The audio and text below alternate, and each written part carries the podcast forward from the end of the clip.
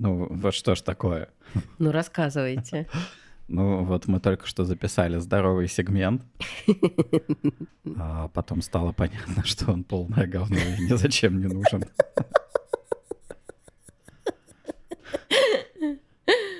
Вот. А как, как же так получается вообще? Я не знаю, да, полное неспособие. Почему иногда получается прямо говорить и э, вот блистать, а иногда получается ну, просто вязкая что... хуйня какая-то? А, потухшие глаза. Все, что я могу об этом сказать. Главное, план тоже не помогает. То есть, типа, план воплощается, и оказывается, что это не очень. Расскажите, пожалуйста, что у вас происходит? Какие э, вещи вас интересуют, беспокоят? А я так как-то смотрю, типа, у меня предыдущая неделя была и предпредыдущая неделя. И неделя до, до них, и до нее еще неделя, и больше. И мне кажется, что а, меня ничего не интересует. Ну, что просто вот работа выжимает меня целиком. Вот. Я иногда вспоминаю, я, например, на терапии э, вспоминаю, что у меня интересы какие-то были. Когда-то в детстве. Это было очень-очень давно. Вот. А сейчас тоже есть какие-то интересы, но я эти интересы в работу просто превращаю. Ага. То есть, ну, какой интерес не есть, вот как бы все, сейчас, сейчас будет там индустриальный подход к нему. Вот, поэтому что-то очень сложно. Э, сложно даже какую-то историю рассказать, потому что со мной еще и не происходит ничего. Ну, то есть что-то происходит, но оно не настолько ани- анекдотично на самом деле. Угу. А, для того, чтобы его вспоминать. То есть та же память такая, да ну там просто, ну, типа, как обычно все, все нормально. Вот, мне кажется, так статус-кво выглядит. Да, да, да. Что, ну, это вот то самое ощущение. Мы хотели как лучше, да. Ну, мы хотели как лучше, мы начали что-то делать, мы решили над этим поработать. И вот на слове «поработать» как бы уже начинается, что мы там себе календарь сначала придумали сделать, потом время начали считать. Ну, короче, вот, вот какие-то эти отвратительные корпоративные практики, и, и все, все уничтожено, и ты сидишь в каком-то статус-кво, и все. Угу. Нет из него выхода. Да, да. Вот. А когда чем-то новым начинаешь заниматься, то как бы к нему применяешь э, практики из предыдущего статус-кво, работает же. И оно просто становится его частью. Я очень я, я расскажу, да, меня за последнее время, э, как всегда, триггерят одни и те же вещи. Это постоянно... Не постоянные, конечно. Я очень мало с этим сталкиваюсь, но каждый раз, когда я сталкиваюсь, это приблизительно одно и то же. Это такие утверждения про то, что России быть не должно. Вот. И скорее бы она развалилась, и вообще как, какое-то отвратительное имперское место — и как надо перестать воспроизводить э, вот эти вот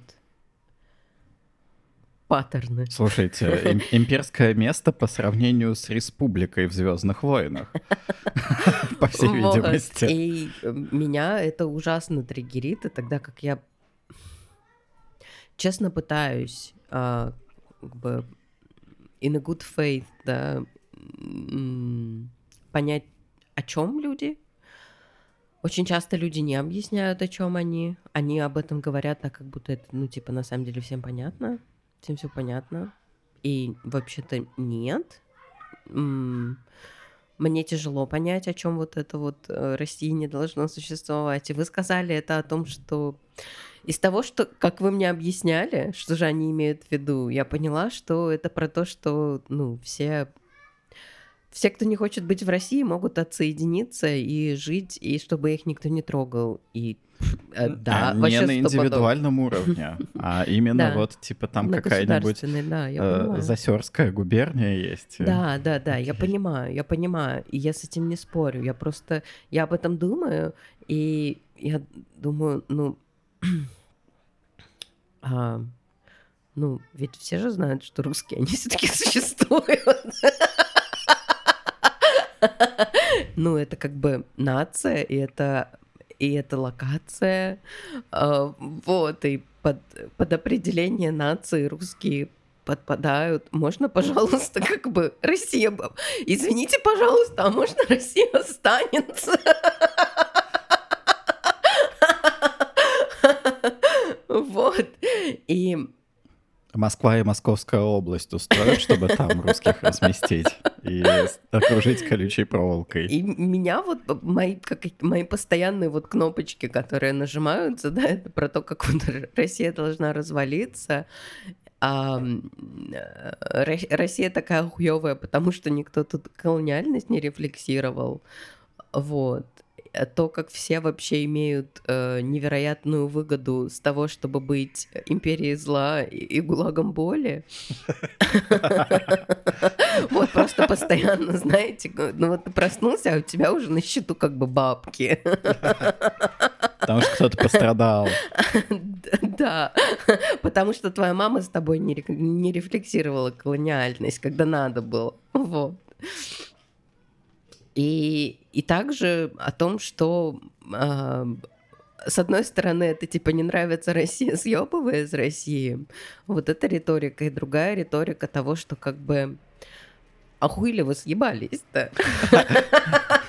Есть еще третье. А хуй ли вы к нам приебались вообще? Но это я Куда даже- вы лезете, это, суки? это я не трогаю, потому что я все-таки это рассматриваю со стороны того, что происходит э, с россиянами, да, а не с другими людьми.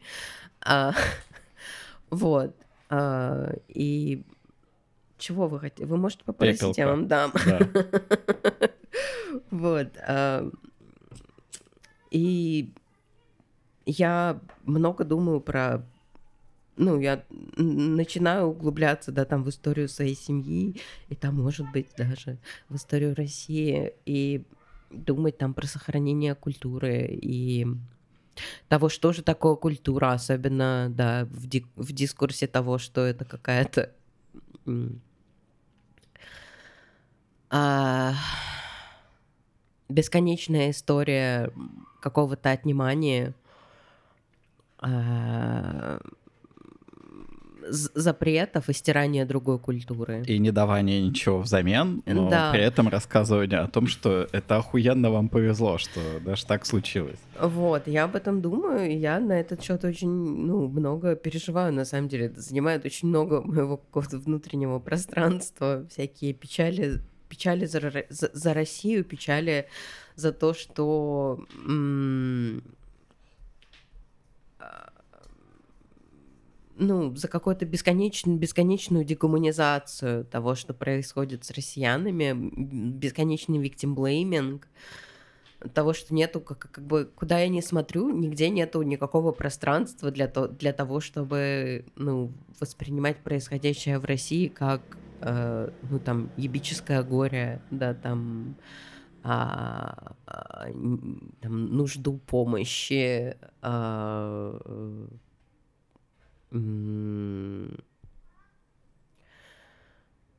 да, и существует только вот как, как- чье-то вот внешнее разочарование в том, что россияне повели себя не так недостаточно ходили на митинги и не хотят сковыривать своего диктатора. Вот. И Притом, э, как бы сколько раз это во всем остальном мире получалось, это еще остается большим вопросом. То есть россияне опять не были первыми в том, чтобы э, встать, дунуть, и, я не знаю, диктатор такой, ой, сорян. Я на самом деле вообще вот просто уезжаю нахуй. Я тут э, вообще мне, наверное, в этом всем помогает, так как мне мне, мне вообще во всем в жизни помогает. не думать, не смотреть э, на свой личный кейс, а смотреть на чужие кейсы, да, и только из какого-то, из узнавания чужих историй э, иметь какой-то доступ к тому, чтобы чувствовать, что со мной происходит. И я начала читать э, профессора Бустанова. А, это такой я даже не знаю, честно говоря, кто он. он историк. А, его там в антропологию заносят иногда. Э, и он очень много про татарскую культуру пишет, про там спасение татарской культуры или про, про попытки спасения татарской культуры. И он а, вчера, пока я долго ехала в автобусе, я начала читать, он делает э, репосты всяких других а, а он, у него очень много всего про ислам при том, что его личные отношения с исламом никогда не рассматриваются. Тогда как они, очевидно, играют очень большую роль в том, что его, ну, в его работе а, а,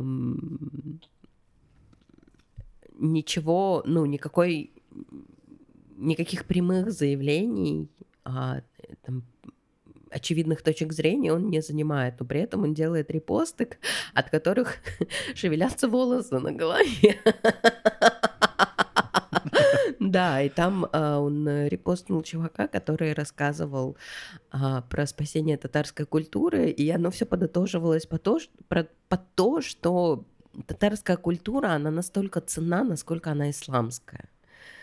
Вот, что что, все, что ты там пытаешься спасти, это, ну, это на самом деле колониальное. Это, это вот какое-то, это что-то там от царя, что-то там от совков, а, но оно на самом деле не про ислам, и, потому, и, и нация твоя, это как бы она не татарская, твоя нация — это ислам. Вот, и... Хорошее и заявление, мне, громкое. И, и, мне, и мне от этого и мне от этого как-то, знаете, на душе тепло стало, что не, не только... Не только когда ты русский, постоянно какие-то долбоебы вокруг, которые, а чего вы, блядь, не сдохнете просто? Вы заебали уже всех. Вы всех, вы себя заебали вообще. Уже пойдите нахуй. И когда я вижу, что, ну, что много людей стараются сделать что-то хорошее, а получается вот какое-то, а почему просто всем не умереть? Оно, типа, все равно говно было, что там сохранять, как бы, за что мы боремся? Вот, я не чувствую себя так одиноко. И вы знаете, я все больше возвращаюсь э, к книги, я, я наконец-то дочитала вот эту э, книгу э, Кинга The Stand, э, противостояние, э, наверное, вот, э, и она была очень очень долгая, и в ней ничего особо не происходило, в ней не было ничего, что я у Кинга так люблю, где он как бы он очень любит описывать всякие травматичные события и потом, ну, потом рисовать такие сложные картины, как бы они всплывают, как они на самом деле на тебя влияют, как передается травма, как э, плохие люди, они не просто пл- они не плохие, а как бы у них есть мотивы, и эти мотивы для, ну, для них как бы внутренне, я не знаю, как сказать, последовательно, да. А, да, очень гуманистично, кстати. Э, ну, то есть вообще ну, интересно, вот прям про людей. И у него эта книга, она не, не то, что... Она как бы, она про людей, но она не совсем... А, у нее такой не микрофокус, да, а макрофокус или наоборот. Когда пыталась быть умной, не знаю, что сказала. Вот. Сань, ну хватит. Вот. Так вот, эта книга, она рассматривает то, как э, общество людей, ну, да, была пандемия, и общество закончилось, оно коллапсировало, и только один процент населения выжил. Вот, и как этот один процент начинает возвращаться к норме, начинает воспроизводить. В общем-то, да, воспроизводить общество, которое было, и какое-то вот такое, на самом деле, большое исследование того, как а, ну, люди справятся с любой хуйней, но как будто, ну, типа, лучше не будет. На самом деле, это книга, которая очень э, неочевидно протаскивает идеи про то, что, знаете, наверное, лучше никогда не будет. И я очень не люблю эту идею. Я как бы я люто ее ненавижу. Я считаю, что э, для меня почему-то вообще важно, чтобы искусство, оно вот как, как завещал какой-то там древний древний чувак, ну, о том, чтобы оно описывало мир так, таким, какой он должен быть, а не таким, какой он есть. И для меня это какое-то ужасное, ну, пораженчество и даже ну, бессмысленность. Я вижу какую-то ужасную бессмысленность в том, чтобы вообще делать что-то про то, что вы знаете, а вы знаете, никогда лучше не будет. вот. И это меня, кстати, возвращает к, к разговору, который мы хотели иметь про Extrapolations, про сериал, э, где эм, очень сильно разворачивается, да, климатический кризис, и все совсем плохо, и, и то, как э, то, чем он именно меня бесит, в том, что там как бы абсолютно происходит принятие статуса кво, и он тоже такой про то, что ну, типа, все будет плохо, и все будет хуже, и много людей умрет, но это потому, что мы люди, и это как бы наша природа. Смотреть, как мы все умираем, потому что мы убиваем друг друга, потому что это наша норма, вот. Но мы на самом деле друг друга очень сильно любим, и мы спасемся. Ну, спасутся, конечно, не все, потому что очень важно заработать деньги, и мы ничего с этим не можем сделать. Ну, вообще для меня в этом сериале там был довольно важный вот этот момент суда, суда. Mm-hmm. Если что, там был э, ну какой-то суперкапиталист, который mm-hmm. как бы владел уже всем, mm-hmm. всем, mm-hmm. чем только можно, он владел. А, и над ним был суд за то, что он, ну, как бы не, не внедрил э, технологию по изменению климата раньше, чем мог, а, решил подождать, чтобы заработать. Mm-hmm. Вот. А, и он там э, рассказывал в суде, что типа, вот вы сейчас меня обвиняете, что я такой плохой. А на самом деле это как бы вы мне позволили так сделать. Типа, это мне позволили сделать там какие-то коррумпированные чиновники в правительстве. Мне это позволили сделать типа люди, которые нихуя не понимают, которые просто хотят потреблять и а, сидеть в своем статус-кво и, ну, как бы жить спокойно дальше. Вот, это была интересная для меня какая-то ключевая точка в этом сериале, что чувак на самом деле начинает очень сильно victim блеймить.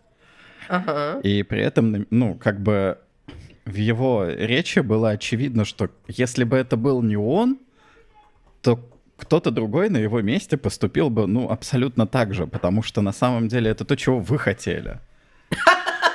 То есть реально, ну типа я, я, я просто понял, что на том, что вы хотите, я могу заработать. И как бы где здесь находится моя вина? Если это ваше желание, я пошел их исполнять. Типа... Вот, это все на самом деле очень напоминает мне а, какой-то и российский там типа внутренний victim blaming ну, там, не, не знаю, я думаю, что в какой-то момент там, Пыпа, если он не умрет до того, как э, ему придется рассказывать, почему все это произошло, mm-hmm. он будет рассказывать, что, ну, реально ж люди хотели вот этой хуйни. И действительно найдутся люди, которые прям типа сильно хотят всего этого разъеба. И такие, да. Они всегда есть, ну, ну да, окей. Вот. Вот такой вот экстраполейшнс, и интересно то, что ну, позиция этого капиталиста, она на самом деле очень понятна, и ей можно сочувствовать, потому что, ну, как бы так и есть. То есть вот он как бы видит, э, что люди хотят чего-то, он втыкает туда какую-то машину по зарабатыванию денег, зарабатывает деньги, люди получают свое говно. И как бы очень тяжело на самом деле сказать, что да, на самом... да, это ты виноват в этой херне потому что, ну, как бы он рассказывает, ну, обычную абсолютную историю о том, что это не мы такие, это мир такой. и мы к этому миру адаптируемся как можем. Типа, у нас есть какие-то свои способности и таланты, мы это делаем, но вот статус-кво, вот он как бы такой сильный и большой, э, что ничего ты с ним не сделаешь. Если ты хочешь улучшить жизнь кому-нибудь, ты можешь улучшить ее только себе. И... Отвратительно.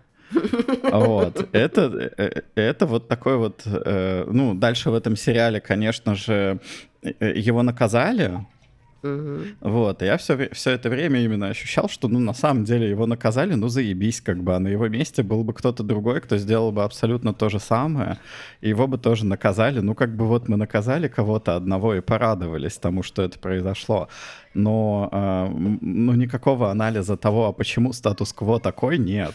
Да. То есть его нет, он как бы дается по умолчанию, как что-то а... Как человеческая природа. Да, именно угу, как природа. Угу, То есть угу. вот как, как какие-то физические законы. Вот ага. ничего там не произойдет, угу. вот кроме вот этого, оно угу. закончится по-любому.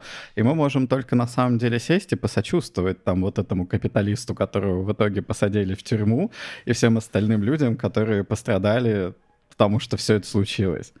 Вот. А... Поэтому меня очень выбесил Extrapolations, что он весь просто о том, что нам надо кого-то наказать. Угу. После того, как мы кого-то накажем, станет чуть-чуть получше, но не станет так, как было раньше. Раньше было хорошо. А, и вот мы чего-то достигли и добились, и давайте теперь все пир закатаем и будем праздновать победу и просто продолжать то же самое, что мы и делали раньше. Потому что, ну, типа, продолжать свою жизнь, которая полностью основана на каких-то а, законах природы. И вот этот эссенциализм, он для меня абсолютно отвратителен, потому что, ну нет, это не закон природы. Ну, то есть я не верю, что закон природы заключается в том, что кто-то э, начинает, например, хордить абсолютно неприродные деньги.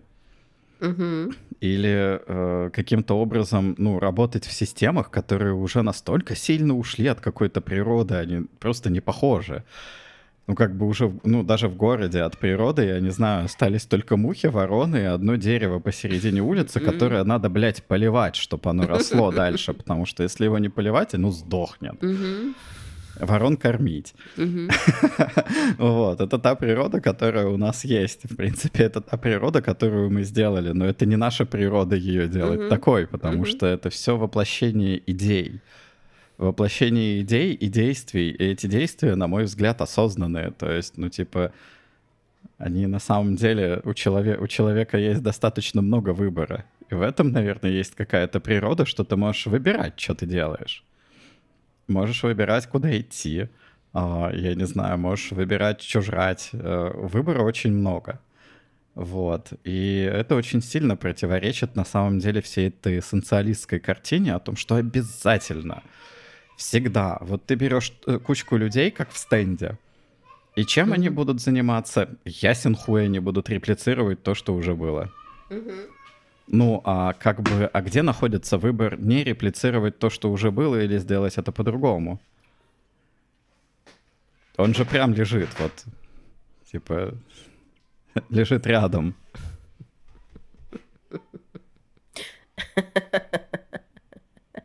Видели? Да. Там написал что-то. Да. Мы сидим перед окном, и там дети на, на стенах начинают писать свои имена. Но это они с имен начинают, а дальше они хуи будут рисовать. Хотелось бы. Надо им показать, как это, как это рисуется правильно. Окей. Okay. Вот. Um, это вот то, что я для себя увидел в стенде, про который рассказали, я его не читал. Угу. Потому что я уже, считай, прочитал их все просто. Я знаю, что там будет. Одна и та же хуйня. А, э, да, и Extrapolations тоже выглядит приблизительно так же. Ну, что типа, давайте теперь все смиримся, а, не будем вообще задавать вопросов. Не-не, не смиримся, давайте а, засудим. Ну, типа, да. Колеса правосудия должны крутиться. Да, то есть, типа, давайте мы на самом деле найдем виноватого, И, и это самое важное. И виноватым может быть кто угодно. Это может быть, например, как вот этот капиталист в Extrapolations. Это может быть какой-нибудь диктатор, который тоже будет виноват во всей хуйне, которая произошла. И вот эта вот э, система абсолютно ужасна, потому что это система полной безответственности. Мгм. Э, И э, ответственность, она появляется только в тот момент, когда, например, этого диктатора поймали. Это интересно, э, это очень интересная идея, а, потому, потому что вопрос ответственности меня очень сильно беспокоит. И я вижу очень много перекладывания ответственности, я очень много вижу э, того, как людей виноватят, и они сами себя винова... виноватят. Виновать отца, да, в том, что они вот какую-то ответственность свою не взяли, но при этом для меня ответственность, она а, имеет, да, она уравновешена тем, что у тебя есть власть. Если у тебя нету власти, то для меня ам, разговор об ответственности, он становится очень непонятным, потому что, например, да, вот ам, как в ситуации с россиянами, да, которые несут ответственность за войну, но при этом я не знаю, у какого россиянина есть власть что-то поменять, потому что это точно не поменять через выборы. И ожидать, что люди будут менять что-то через, через жертвование жизнью, это вообще не разговор, в котором я заинтересована участвовать. Потеря там, знаете, работы, свободы, здоровья а, и в конце концов жизни это не то, как, эм, ну, я не могу серьезно относиться к этому разговору, и я не могу принимать, что кто-то ждет, что я это сделаю или кто-то другой это сделает. Но там всегда есть вот этот вот тонкий намек на это. А, как, э, например, были какие-то обращения президента Зеленского к россиянам, а, в которых он, ну, базово он рассказывал какую-то вот эту вот хуйню обычную, что, а чё, вот вы отвечаете за говно, которое происходит, а вы как бы жопу-то поднимите со стульев, да подите сделайте страну свою свободной. Да я так ненавижу это, потому что это, это, знаете, это все люди, которые на митинги-то не ходили ни дня в своей жизни, по моим ощущениям. Может быть, ходили, Я- но тогда, когда возможно, это было он разрешено. был на нем, но, возможно, ему просто, ну, ну, эм, ну, спичрайтеры не могут ну, это же политика, она с реальностью особо не сочетается. Как бы, если кто-то не знает, ты идешь на митинг, и тебя ловят, и, тебе, и ты, во-первых, сидишь, а, ты где-то, да, там, ждешь суда какое-то время. А потом, окей, допустим, в, там, в течение трех дней у тебя состоится суд, и суд тебе присудит либо заплатить 30 тысяч рублей, либо просидеть две недели. А, это все про людей. а, Походы на митинги становятся про людей, у которых есть деньги. А, И вообще, если какие-то есть сомнения, это не люди, которые ходят на митинги. Люди, которые ходят на митинги, у них нету. Ты сидишь две недели, да, а, ты сидишь две недели, и как бы ты теряешь работу. И даже если ты не теряешь работу, тебе никто не платит за эти две недели, тебе надо кушать. Как бы вот это отношение того, что как бы в чем, а чего сложного, да, как бы посидеть? Ну, как бы того, что не кормят у нас, знаете? Как бы как бы кто ни считал вообще Россию такой дохуя, знаете, коммунистской, красной, как бы еду там не дают, жилье тоже. А можно покушать? Ну, там бесплатно дают только полисинг тебе разных э, способами, разными методами. Вот. А, да, это так, но тут еще как бы с митингами начинаются свои своеобразные проблемы, потому что на самом деле с этим митингом, ну, ты постоишь там э, с табличкой, Да. а, во- возможно, тебя побьют этой табличкой и засунут в тюрьму на какое-то время. Если ты постоишь с табличкой сильнее, ну, как бы еще повторно это сделаешь, ты можешь надолго попасть в тюрьму. Если ты окажешь мусору, это называется сопротивление. Ну, mm-hmm. то есть, когда тебя пиздит мусор, то ты не пиздишь его в ответ, потому что если ты делаешь это в ответ, это сопротивление. Ага. А, не самозащита. Угу. А если, ну вот, не дай бог, что-то такое произойдет, то тебе как бы гарантирован тюремный срок, то есть тебе гарантировано государственное насилие. Окей, если ты пойдешь дальше на митинге, и все-таки решишь использовать смесь э, зажигательные или какое-нибудь оружие туда принесешь, это уже не митинг, это уже будет прямо бунт, да, ага. а, то тогда приедет армия, и они всех просто нахуй расстреляют. Um, ну, то есть, по сути, э, это борьба, которая может эскалироваться только до варианта войны одной армии с другой армией. Угу. То есть то, что тебе надо на самом деле Армия сделать. с оружием, а с армией без оружия. Нет, то, что тебе на самом деле надо сделать, как и любому российскому гражданину сознательному, это быть там, я не знаю, как Ататюрк.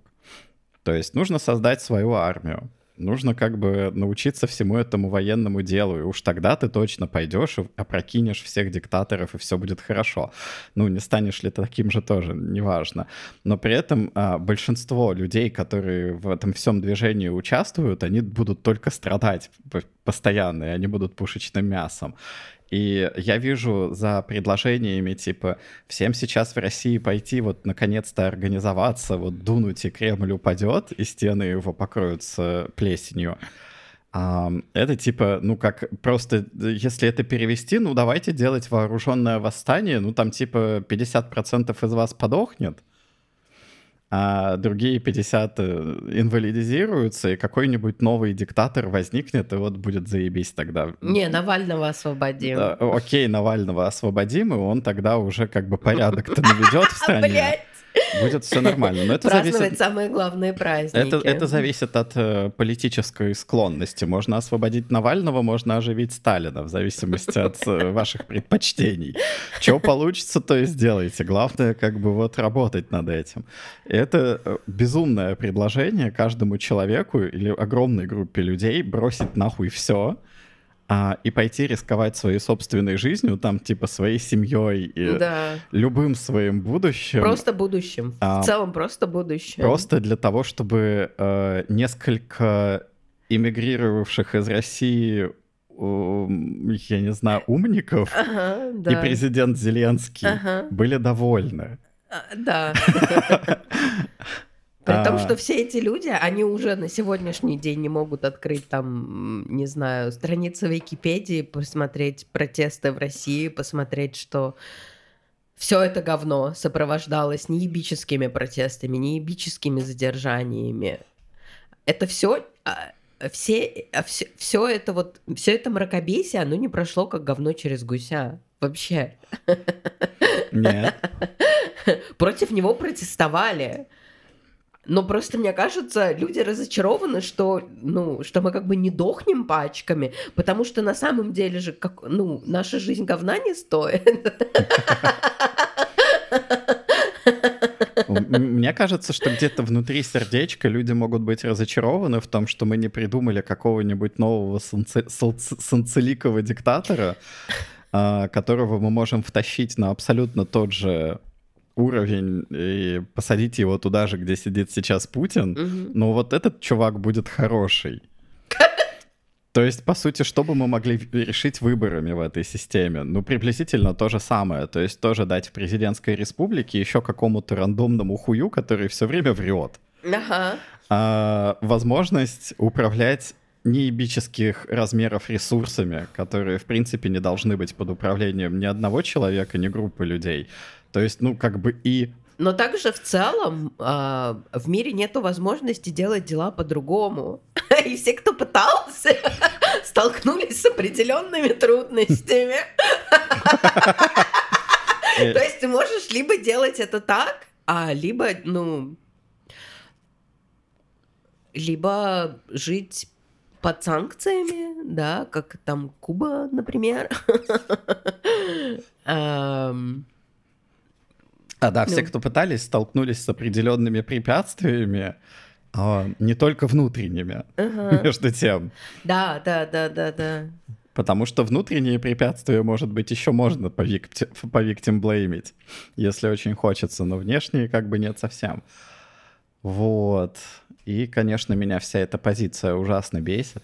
Я сейчас вспоминаю вот того вот э, очень крикливого депутата, как там его звали, Пономарев, фамилия, но я не помню Я, его. я, я даже не видела его никогда. Я не помню его имя. Так что не знаю, Вот. крикливый он или нет. а, с которым произошло то, что вот он теперь пишет в своем телеграм-канале, как существует армия российского освобождения, а, которая борется на украинской стороне, воюет на украинской стороне, и армия российского освобождения, она должна освободить Россию. От чего? А, это не важно. От правительства? Да, освободить Россию от правительства, ну, как бы, наверное, через э, инструменты геноцида и э, бомбардир- бомбардировок, там, я не знаю, выпили- Свобода не бывает бесплатной. выпиливать мест ну, какого-то каких-то людей и потом скрывание всех этих вещей. Ну, базово, что делается на войнах всегда. То есть нет ни одной войны, где не происходят эти события. Война — это и есть эти события. С двух сторон. Эй, подождите. Это, это про дедов героев. Про дедов героев потом истории рассказывают. Ну, типа... ам, ну, как бы войн достаточно много было, и них достаточно много известно, чтобы, ну, наконец-то уже головушкой-то своей много людей могли понять, что а, это не битва ангелов с демонами или не, не Илиада. Да, это просто об- обычный э, Василий смотрит, как кого-то грабят, убивают, насилуют. э, и как бы либо участвует в этом, либо просто смотрит, потому что он-то настоящий герой. Он никого не грабит, насилует, не убивает, он только смотрит, как это происходит, но он же ничего не может сделать. Не, конечно, нет. Потому что эти же люди, они же тоже герои, просто им очень тяжело, им надо как-то справляться. А, Ну вот, и как бы в любой войне, как, э, как бы героев этих дохуя, и, и они, и они всегда со всех сторон там есть. Да, да. А, Там нету стороны без героев и без будущих дедов. Вот, и поэтому, например, всякие сентименты о том, ну, насколько мы желаем здоровья, удачи и... хоро- Мирного неба над и- нет, и благополучие украинской армии, это как бы вот просто звучит абсолютно дико и чудовищно, потому что, ну, окей, Да. чё ты на самом деле желаешь? Ну Вот. да, я совершенно вообще не готова в этом участвовать, э, в, в, в желаниях победы. И тогда, как с одной стороны, я понимаю, что это ну, же отказ принимать реальность такой, как она есть. С другой стороны, ну, ну да, отказ. Я, я, ну, мне предлагают какие-то два стула, и да, я просто говорю, что идите нахуй. Э, Да, ну это э, какой-то выбор без выбора. Да, да, да, да. Выбор, в котором ничего на самом деле нет, где, ну, базово в действительности нет абсолютно ничего святого. Да. Есть только, э, ну, какие-то политики, которые призывают других людей быть героями, тогда как эти политики — это как бы как антигерои из какой-нибудь комикс-вселенной, просто чудовищные, э, монструозные люди, а, вот, наделавшие в своей жизни много очень, очень плохих дел. Вот, и теперь они как бы будут рассказывать э, в России и во всяких других странах э, о том, как, э, как россиянам надо становиться героями правильно.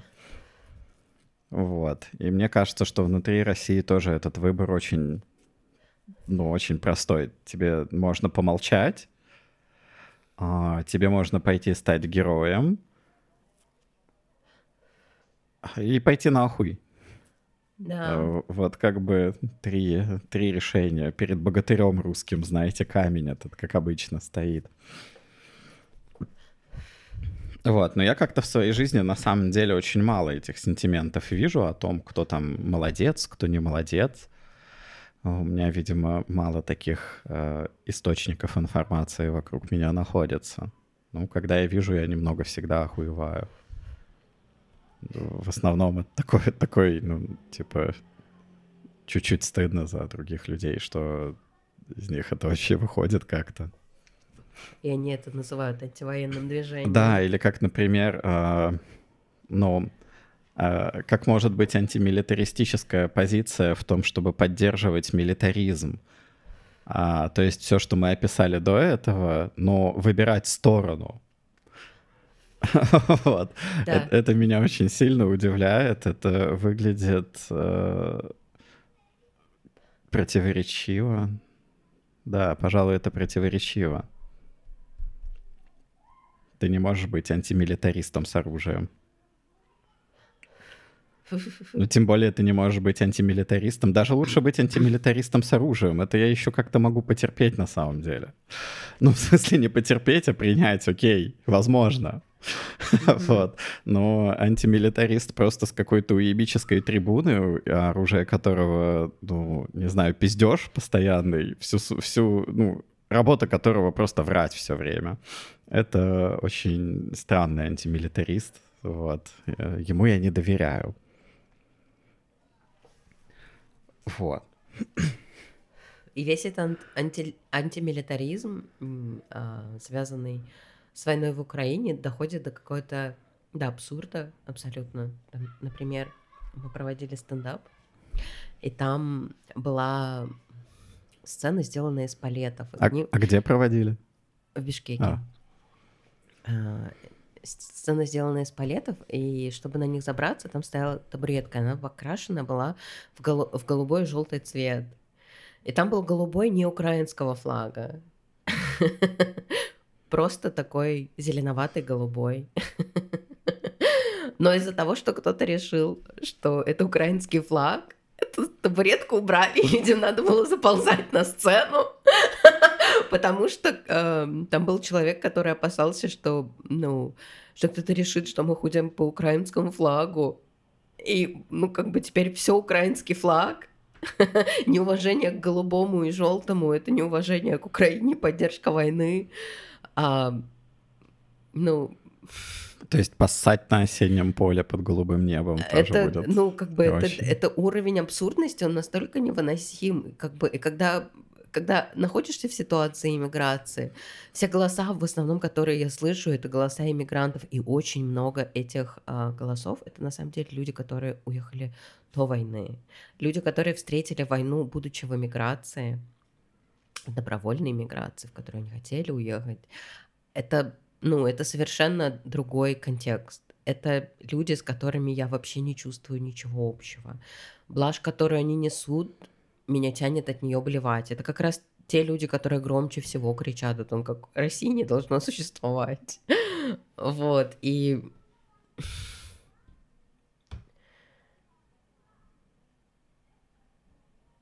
Всегда, говоря об этом, я нахожу себя в месте, в котором как бы настолько легко интерпретировать мои слова что я на самом деле поддерживаю войну в Украине, я на самом деле хочу, чтобы Россия победила, и всякие такие штуки, но как бы нет, вообще нет. а, но при этом я чувствую, что ну, нету языка поговорить о, о, об этом как... Нет, это совсем не то, чего я хочу. Я просто, ну, а, не знаю, где люди находят внутри себя что-то, где они могут выбрать между тем, кто должен победить. И они как бы предоставляют ризонинг того, что типа, ну, нам-то нечего делать в Украине. И люди, которые туда поехали, они туда добровольно поехали, а, и никто их не просил, а, и всякие такие штуки. И я нахожу это настолько абсурдным. Они как будто я, ну, я даже не знаю, откуда, от, ну, как, как, как, как это получается, как... Они такие, нет, ну вот эти могут сдохнуть. Ну хуй с ними. Они сами выбрали для себя сдохнуть. Э, да, э, заключили контракт или их просто попросили туда отправиться. Ну, в общем, да, это, конечно, все очень, очень странно. Чё, как вы думаете, мы когда-нибудь сможем перестать говорить про войну? Ну, наверное, когда закончится, А вы Ну, думаете, что она закончится? э, я думаю, что да, потому что, ну, типа, каких-то супер продолжительных войн в наши времена-то особо и нет. США в Ираке до сих пор там сидят. Ну, сидят, ну, как бы и все. Ну, как бы нет. На самом деле нет. Ну, это бесконечный блидинг ресурсов, люди умирают, они убивают людей как бы э, вообще очень даже Да, потом, пачками. потом они, немножко отъехавшие кукухой, возвращаются обратно. Да, да, да. Так слегка Все совсем. называют их героями, да. А, и никто не оказывает помощи отплывшей кукухе, потому что этого ни в нигде нет на самом деле. Мне кажется, никто не оказывает помощи от, отплывшей кукухе. В России нет.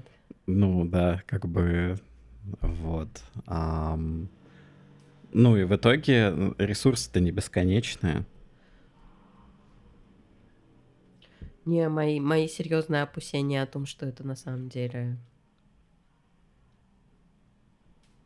ну, абсолютно нормализуется, как, например, ковид. Вы знаете, что ну, мы живем в новой волне ковида, и о ковиде уже вообще никто не разговаривает. Ага. Ну, как бы, пожалуйста. А люди умирают от ковида только так, пачками, пачками умирают. Об этом уже даже не пишут. Не знаю, насколько это может нормализоваться. А, типа на поколение, что ли? Там как бы... Я буду- не знаю. Ну, судя по каким-то... Ну, я вот вам привела примеры, как бы насколько, например, мир беспокоит, да, присутствие там американских войск в Ираке. Не в- сильно, В принципе, они не что-то, сильно, да. что-то да, Ну, что-то как-то чилит. Spotify работает. А, Ну вот, вот как бы такие у меня мысли по этому поводу. Блин, не- я не знаю ничего про продолжительность. Я просто вижу это примерно так, что там, наверное, каждый час этой войны он стоит столько, сколько можно было бы этих ресурсов потратить на то, чтобы что-нибудь улучшить. И... Да не то чтобы улучшить, можно было всем дать жилье, у меня такое Да, ощущение. да, в итоге там за, не знаю, несколько дней войны и содержание всей этой невъебической армии можно было бы сделать просто Россию топовой страной, знаете, по, по уровню жизни там, да, по... да, да, медицины, э, образование, да. Да, и вот это вот меня всегда очень сильно поражает, что, ну, как бы, да, на самом деле можно было бы. То есть все это, ну, там какие-то деньги, и их так много, что вот эта сумма, она не влезает в голову. Мгм. То есть за несколько дней estimate может быть таким, что, ну, ты просто не знаешь это число, потому что оно слишком большое, таким не пользуешься. Придется читать на Википедии, что, что это значит, сколько там вот этих нулей. Да, считать нули. Э, Считать нули, да. И да, в общем, моя очень большая фрустрация в том, что, ну, статус-кво таков, что как будто бы, ну, знаете, мы обсуждаем сейчас, кто молодец, типа, а, кто кого обидел, кто до Мгм. кого первым напал. Мгм. А, Почему Украины не должно существовать? Почему не должно существовать России? Почему не должно... а, Почему, почему, почему? Вот эти вот все вопросы, которые относятся к нерешаемым проблемам. Ну, то есть, как типа, а как же нам в России это вот как бы власть сменить? Мгм. Ну, блядь, нерешаемая эта проблема, к сожалению, в текущий момент, да и не такая важная. Вот, и никогда, нигде нету никакого рас- рассуждения или обсуждения того, сколько ресурсов уходит на это говно. То есть, типа, сколько ресурсов уходит с российской стороны на то, чтобы вести а, войну и убивать людей, а, и где они не использованы. То есть, где бы они могли оказаться вообще вместо этого? И где они не оказывались до этого? Это тоже очень важный вопрос. И где они не оказывались до этого в Украине? И где э, не оказывались ресурсы всех тех стран, которые, типа, страны скидываются на войну для мгм, того, чтобы мгм, доставить там мгм. какое-то вооружение.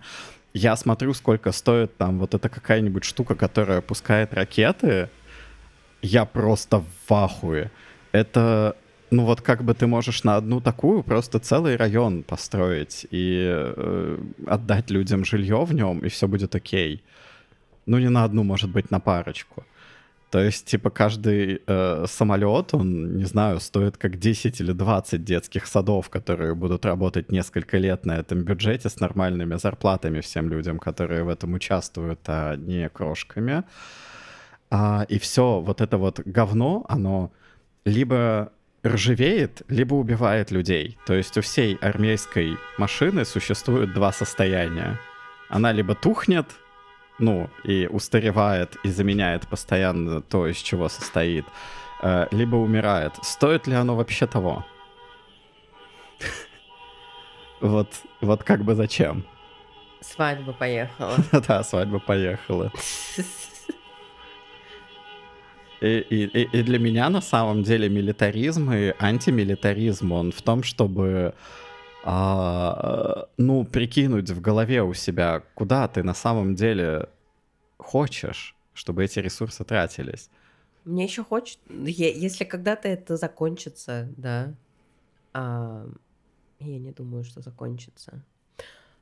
А, ну, то есть российско-украинская война тут закончится, конечно, точно закончится, но в целом, а, да, вооруженные конфликты, а, не думаю, закон... что они когда-то закончатся.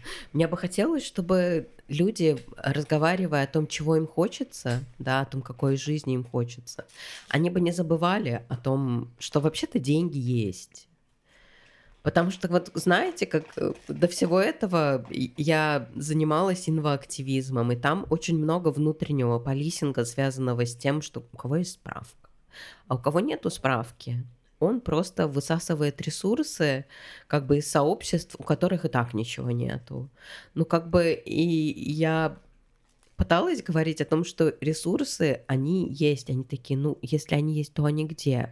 Ну вот, например, Давайте не забудем вот этот вот пример. Да, давайте угадаем, где ресурсы есть. А, и да, мне очень тяжело как-то фантазировать будущее, а, в которых мне хочется быть и для которых мне хочется что-то делать, потому что они все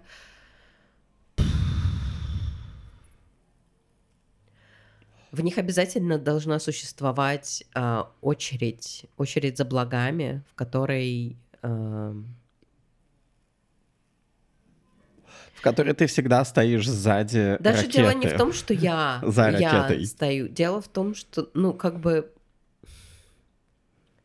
С одной стороны, да. С одной стороны, да. Зачем что-то делать, если это на самом деле ничего мне не даст? С другой стороны, это та самая, самая риторика, от которой, ну, тогда лучше вообще ничего не делать. И я, с одной стороны, ее ненавижу, с другой стороны, я очень плотно ее придерживаюсь. Как знаете, все инкрементальные изменения, повышение зарплат учителям и, и врачам, эм, как бы насколько я ну, не заинтересована в том, чтобы в этом участвовать, потому что мне кажется, это самым вообще no-brain ноубрейновым ноубрейнером, ничего не меняющим в системе в целом. И я для себя не могу найти баланса вот между этим, между тем, чтобы сказать, ну как бы, что можно сделать. И делать что-то, чтобы ну, как-то материальная реальность менялась? Ну, я не знаю, как вы, например, остановите то, что э, каждое государство существует для того, чтобы эксплуатировать огромное количество людей, э, высасывать ресурсы, распределять ресурсы среди сверхбогатых, и при этом кормить огромную военную машину для того, чтобы защитить этот статус-кво. Ну, хз, что вы с этим сделаете? Ну, я ничего с этим не сделаю, да. Но я, ну, нас... Ну, время идет, да, ситуации меняются, но я для себя все равно вижу главной целью вообще как бы вот нашей вот повседневной жизни в том, чтобы научиться друг с другом жить и научиться поддерживать, строить сообщество и поддерживать их. не сообщество, в смысле мы сделаем без, день бисексуальности, все могут прийти и нарисовать то, как они себе представляют бисексуального человека, а потом мы повесим эти картинки на сцену, а потом привод... придет специальный человек и проанализирует эти рисунки. Как бы нет, не такое комьюнити. Комьюнити, где действительно люди могут... Ну, комьюнити как ресурс и как способ восполнения ресурсов. И как политическую силу, которая может менять, да, материальную реальность. Ну, и я считаю, что мы можем это делать, но мы это не делаем. И я, честно говоря, не знаю, с кем бы я могла это делать. И я не умею это делать. Я умею делать что-то, но все описанное я не умею делать. Я на самом деле не знаю, как построить сообщество людей, которые готовы помогать. Я знаю, как начать строить сообщество. Но я уткнулась в стену того, что ты, ну, та, я не знаю, как э, хранить вовлеченность или даже созда- делать вовлеченность. Возможно, это связано с тем, что я строю сообщество вокруг э, возможности творческого самовыражения, и это не такая не так важно для людей. Но с другой стороны, я вижу, что это очень важно для очень большого количества людей. Ну, и... Но нет, я правда не знаю. И более того, я даже не знаю, у кого спросить. Как строить сообщество? А, нет, как, как, как преодолевать, э, преодолевать то, что это требует очень много сил, а, и даже если можно наскрепсти ресурсов себе на какую-то зарплату, чтобы этим заниматься, очень деморализует на самом деле видеть, что все твои ресурсы разбиваются, а то, ну, все твои вложения разбираются, а то, что люди, ну, не заинтересованы в том, чтобы в этом участвовать. Они готовы прийти, посмотреть, может быть, даже выступить, но Блин, почему-то у меня э, из-за этого всего в голове как вот такая антитеза, да. Mm-hmm. Возникают э, всякие культы последнего дня с очень заинтересованными и замотивированными людьми. А, Э, великолепная комьюнити, построенная на... Комьюнити специалист. Ну, это на самом деле культ. Ну, то есть, на мой взгляд, Макдак и здоровые корпорации они меньше базируются на чем-то материальном и намного больше на вот чем-то духовном, но очень mm-hmm. уродливом. Mm-hmm. То есть, типа, отвратительном совершенно. Вот. Что не знаю. Я не знаю. Сделайте паузу. Расскажите что-нибудь. Да, вот мне кажется, что с комьюнити это обычно, наверное, работает в духе будет зайка, будет и лужайка. Ну, что типа, например, профсоюзы, они э, как комьюнити создаются из-за проблем. То есть, когда есть какие-то большие проблемы, большие ужимания и все такое, тогда создается профсоюз а, какое-то локальное комьюнити, ну, я не знаю, оно может часто возникать как а, тоже ответ на какое-то на какое-то угнетение. Интернет-комьюнити я бы не стал называть комьюнити, потому что это не так. Может быть, но в 99 случаях не так, да. Ну да, 99 случаев не так, хотя о, на самом деле, ну, комьюнити, которые построены, например, вокруг какого-нибудь софта типа Linux, да, угу. это, это действительно очень сильное, очень функциональное комьюнити людей, которые, ну вот, прямо типа следуют своим гайдлайнам и принципам, и, а, и еще и ресурсы извлекают из мира для того, чтобы это комьюнити, ну, оно продолжало жить. Вот, несмотря на, том, что, на то, что это, по сути, комьюнити, основанное на том, чтобы делиться своей работой. Угу. Вот. Ну, в общем, что-то что получается. Ну, вы-то расскажете про какие-нибудь свои как, как проходят ваши дни? Какие ваши радости? Есть радость? Что по радости? Да дни мои в, в скорбях каких-то проходят постоянных. Вот. У меня есть ра- радости узнавания новых людей. И в эмиграции интересно то, как меняется круг общения, тем, как он, а, само представление тем, о том, с кем я могу общаться, оно расширяется. И а, порог, даже, даже порог, наверное, интереса к кому-то, к личности, он очень меняется, повышается, и я нахожу себя там в каком-то глубоком общении с людьми, с которыми я бы, например, э, там, живя в Петербурге, не думаю, что я бы приложила усилия для того, чтобы а, ну, вести отношения, да, вовлекаться то, чтобы они происходили. А, вот, а, узнавать людей это интересно, узнавать непохожих людей, особенно, наверное, а, какой-то особенный интерес в этом есть, потому что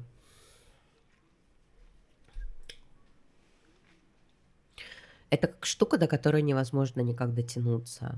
По, каким-то ну, неуловимым причинам вот знаете, я помню, я ездила... Я ездила... Сейчас э, попробую описать.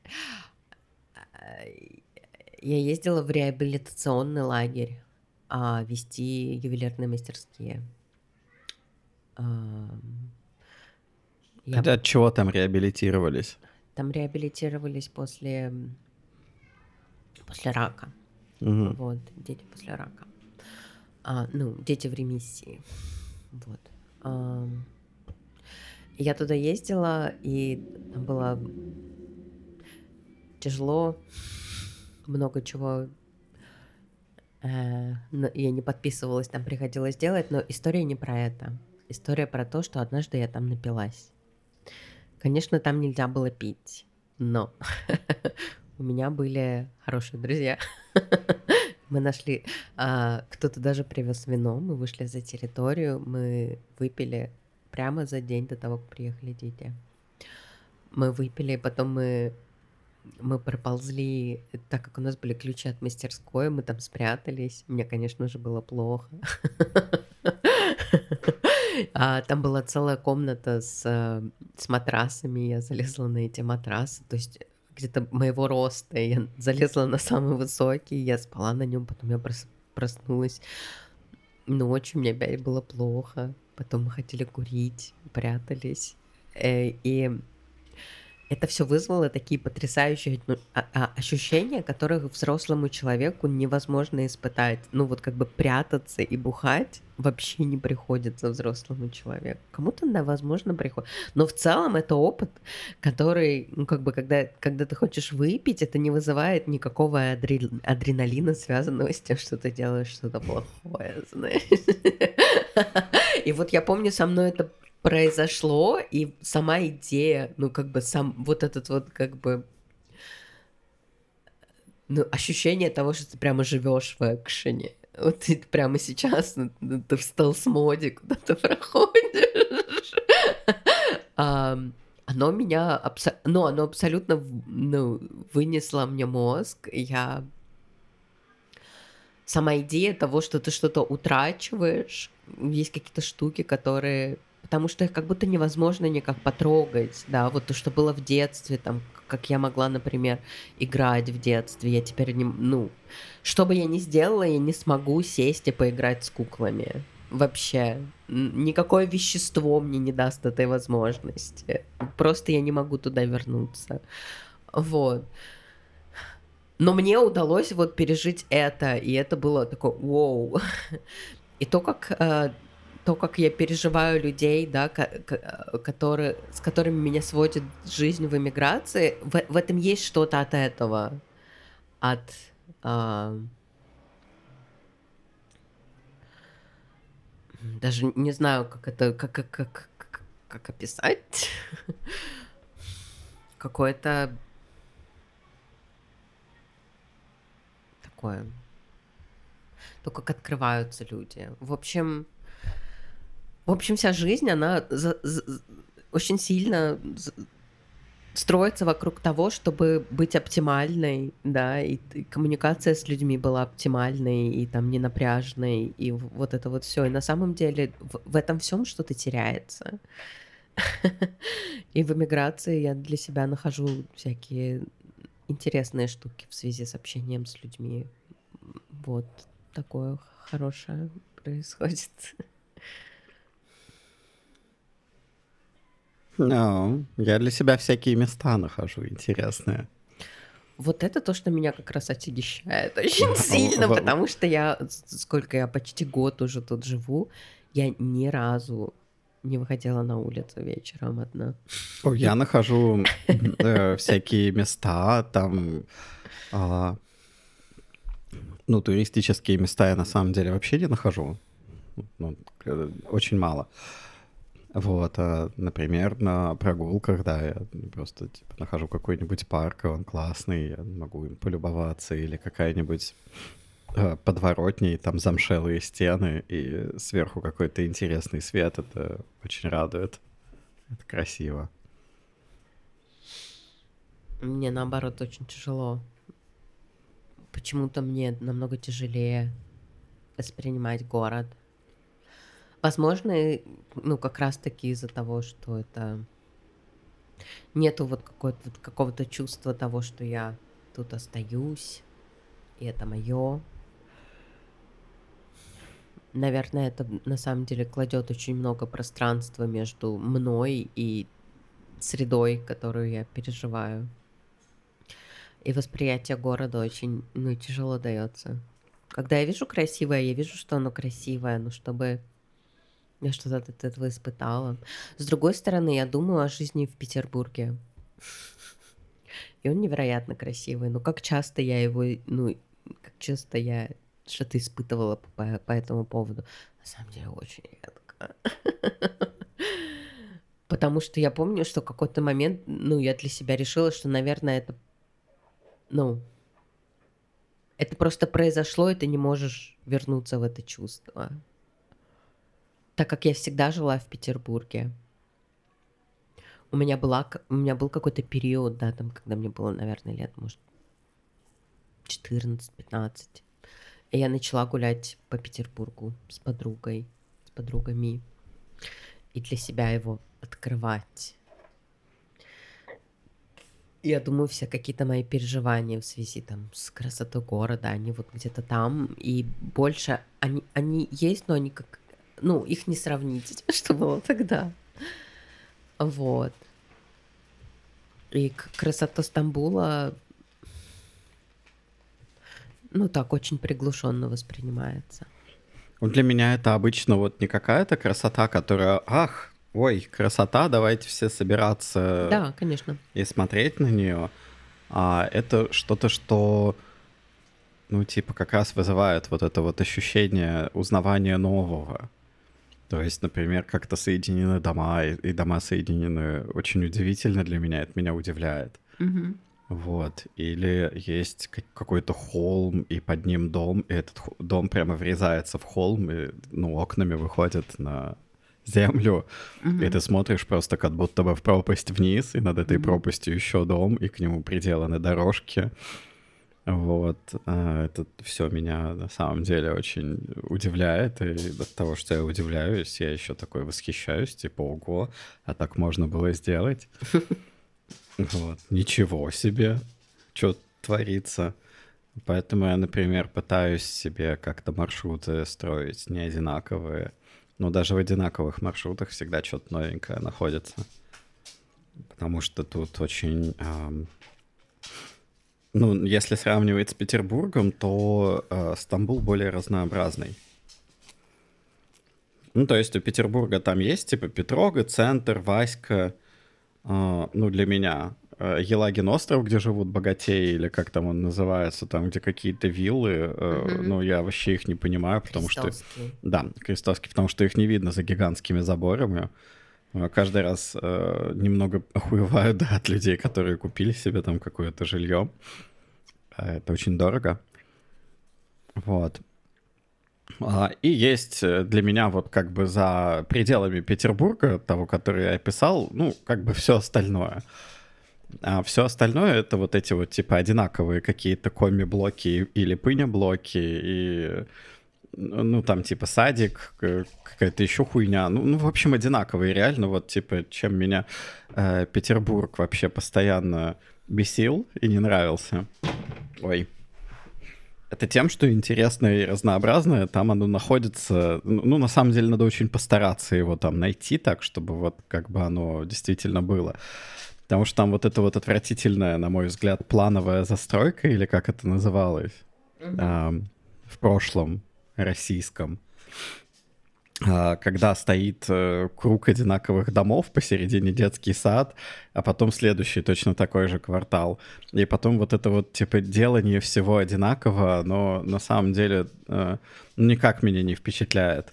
То есть, ну, типа, выглядит очень говенно, на мой взгляд. Я это ненавижу, это очень... Я там унываю. Знаете, все, что вы описали, так я испытываю Стамбул. Да, я наоборот Стамбул испытываю очень разнообразно, потому что ну, тут, типа, каждый дом, он чем-то очень сильно отличается. И, например, в середине между двумя какими-нибудь панельками может вот, ну, может быть просто деревянный дом. Я такой, ого, деревянный дом прямо в середине. Или там в каком-нибудь вот этом квартале, который состоит из одинаковых домов, тут такое тоже часто бывает а, просто стоит несколько домов, как маленькая деревня, в сер... просто в середине там ходят курочки. Ну, то Я, есть, наоборот, вот, это, вот это вот. наоборот, из этого, из видимости разнообразия, хотя это тоже как бы однообразие, но более широкое однообразие. А, у меня есть проблемы с распознаванием того, где я в городе нахожусь, и мне тяжеловато с этим чувством дежавю. Да вот что, я не могу понять, я уже была в этом месте? Или это другое место, но оно просто абсолютно такое же, как то, в котором я уже была? Э, идеально э, для меня, ну вот у меня в Петербурге была просто жутчайшая проблема с тем, что я не знал, где я нахожусь. Потому что как бы там, ну, условно есть вот типа панельки, и центр. И вот тебе весь Петербург. И если я в центре где-нибудь оказываюсь, я просто смотрю вокруг, и я не понимаю, где я, потому что там все одинаковое. Весь этот центр ебучий, он одинаковый. Uh, одинаковый с Петрогой, а Петрога так же выглядит, как Васька. Все это вот, типа, вот для меня одинаковое, и, и поэтому я не мог дорогу найти никуда. Просто, типа, я, вообще непонятно, куда идти. Ну, иногда я видел какой-то ориентир, типа Петропавловской крепости или еще что-то такое, да, и мог по нему сориентироваться, а так хз. А в Стамбуле, наоборот, для меня вот эти вот, типа, пути, они все разные достаточно. Ну, они достаточно э, разные для того, чтобы я детали запоминал. И поэтому я тут не теряюсь. Ну, то есть я понимаю, что вот там вот типа слева стоит какая-то куча небоскребов, окей, значит, я в азиатской части точно нахожусь. Потрясающе. Вот. Могу даже приблизительно прикинуть в голове, какой там транспорт вокруг должен быть и как он ходит. Вот. Это то, ну, то ли я поменялся, то ли просто другая городская среда. Ну, я ее по-другому воспринимаю. И это, конечно, для меня радость, правда, уже за год, например, район родной, где мы живем, а, ну, я его уже слишком хорошо для себя знаю. Он мне немного приелся. Вот. По нему, например, не, не так интересно кататься на велосипеде, как было в самом начале интересно. А вот тогда было ого-го вообще, столько всего нового. У вас есть еще какие-нибудь истории? Это хороший вопрос, а вы сусти, сусти истории. Какую историю хотите? Какую историю я хочу? Конечно. Историй-то ну, очень много есть. Ну, наверное, история, которой вы хотите поделиться. А то вы как спрашиваете у моря, а есть у тебя капелька водички? Конечно, капелька водички есть, но какая? Там ее много. Жопина? Жопина? Да, жопина, капелька водички. Ну, есть не история, есть наблюдение. М, Потому что давайте. вот мы как бы учим турецкий, Мгм. и я теперь наконец-то начал заниматься тем, что я подслушиваю, что улиц, на улице люди говорят. Вот, и понимаю часть, ну, достаточно хорошо. И я когда обнаружил у себя этот скилл, я вспомнил, что я очень поэтому соскучился, потому что я на самом деле ходил, например, в Петербурге по улице, я постоянно слушаю, что люди говорят. То есть люди проходят мимо, я какой-то обрывок беседы вот себе беру и развиваю его дальше. Теперь я здесь так тоже могу делать.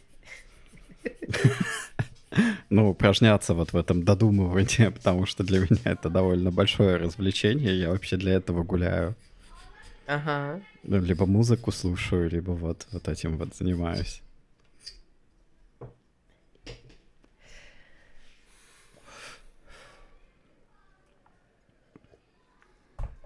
А, еще была э, у меня история с загадочным местом. А, Я был на о- островах, э, которые типа Принцевые острова, или Мгм. просто по-турецки они Адалар называются, Мгм. острова и все. Ам, И там было здание, оно было похоже одновременно на церковь а, и ну, на какой-то приход вот маленький, типа, там были прям перемешаны символы, там был вот этот глаз в пирамиде, а, и маковка, и флюгер на маковке, и вот просто очень странное маленькое здание, такое абсолютно в- в- вот как прыщ, знаете, торчащее среди всего остального довольно одинакового, потому что на островах, ну, типа, одинаковая примерно архитектура, вот эти большие белые дома деревянные. Вот, и я попытался найти, что это такое, и это оказалась какая-то школа мысли, Школа мысли. а, школа креативной мысли. О. И об этом было просто ноль информации в интернете, то есть ее абсолютно нет. И она вся закриптована, так как будто бы вот это какой-то рептилоидный центр, где Мгм. собираются рептилоиды вечером и решают судьбы мира. Мгм. И я до сих пор не могу отпустить вот это незнание того, что это такое. Потому что там внутри тоже очень много вот каких-то оккультных э, предметов, а, ну, типа от колбы до астролябии, знаете, Мгм, которые мгм. сейчас выглядят оккультно. Ага. Ам, э, вот, и там пр- происходят какие-то оккультные тусичи, и я не знаю, что это такое, и я не понимаю, для кого это, а, и об этом нет никакой информации. И вот я стал немного одержим тем, что э, я не знаю, что, что, что там происходит такое. Мгм. Вот. Но здание очень интересное. Как бы узнать?